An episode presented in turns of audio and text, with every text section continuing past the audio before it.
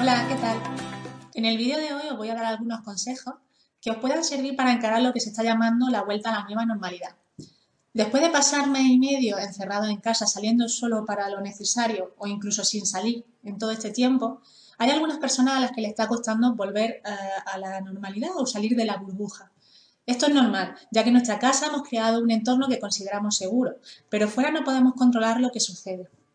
Como digo, este miedo, sentir ese miedo es normal. Lo que debemos procurar es no dejarnos llevar por él y no dejar que nos paralice o nos impida volver a nuestra rutina.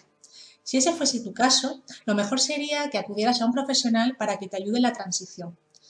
Los siguientes consejos que voy a dar es para aquellas personas que sienten algo de ansiedad, pero esta no es extrema o paralizante. Y ya, sin más rodeos, vamos a ver esos consejos. El primer punto es aceptar la nueva realidad. Poco a poco vamos a poder recuperar nuestra rutina diaria previa a la crisis sanitaria, pero debemos empezar a aceptar desde ya que no va a ser exactamente igual a como la dejamos. Y no pasa nada, ya que igual que nos adaptamos a estar encerrados y esa situación se convirtió en nuestro día a día, pondremos en marcha nuevos recursos para podernos amoldar a la nueva realidad a la que nos enfrentamos. El segundo punto es centrarse en el presente. En situaciones como esta, pensar en el futuro suele generar ansiedad, porque se nos plantean muchas incógnitas sobre qué es lo que va a pasar. Por ello, una buena estrategia es tratar de concentrarte en el día a día y en aquellas cosas que dependen de ti y que sí puedes controlar. Por ejemplo, organízate el día para más o menos saber qué es lo que vas a hacer en cada momento y de esta forma conseguir reducir la incertidumbre que es la que suele causar malestar. Tercer punto, fíjate pequeñas metas. Cuando te organices el día, incluye pequeños objetivos a conseguir. Por ejemplo, si eres de los que lleva todo este tiempo sin pisar la calle y ahora te cuesta salir, Comienza a fijarte pequeñas metas para ir superando el desconfinamiento poco a poco. A lo mejor ir a hacer la compra te supone demasiado. Pues empieza por bajar a tirar la basura o a dar un pequeño paseo de unos 10-15 minutos o incluso si tolera un poquito más, pues mejor que mejor. Ve aumentando poco a poco el tiempo de exposición y verás como en poco tiempo te ha adaptado. Lo único que tienes que tener en cuenta es tomar las precauciones oportunas y seguir las normas que nos transmiten las autoridades. Cuarto punto, evitar la sobreinformación. Está muy bien que tenga información sobre la actualidad, sobre todo para saber qué medidas son las que debemos ir adoptando en todas estas fases. Pero vamos a tratar de no estar todo el día conectados a los medios que nos ofrecen información sobre el tema.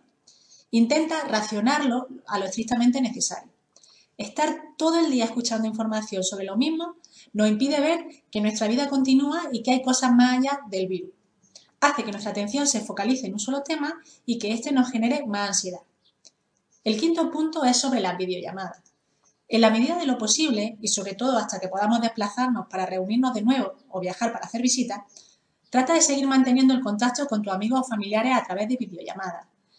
El no estar aislado nos mejora la autoestima, nos aporta felicidad y nos da energía para afrontarnos a todas las tareas o todas las situaciones que se nos presenten en el día a día. Y ya por último, un consejo para las personas que convivan con menores.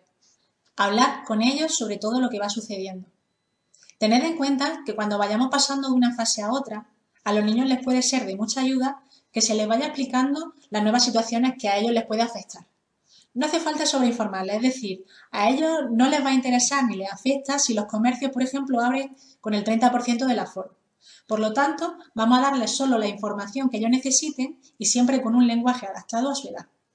Veréis cómo ir contándoles estas cosas les va a ayudar a saber qué se van a ir encontrando cuando salgan y por lo tanto se les va a ayudar a reducir la incertidumbre de la que hablaba al principio. Y bueno, ya está. Estas son cosas muy básicas, pero que creo que pueden ser útiles si las tenéis en cuenta. Espero que os vaya todo muy bien.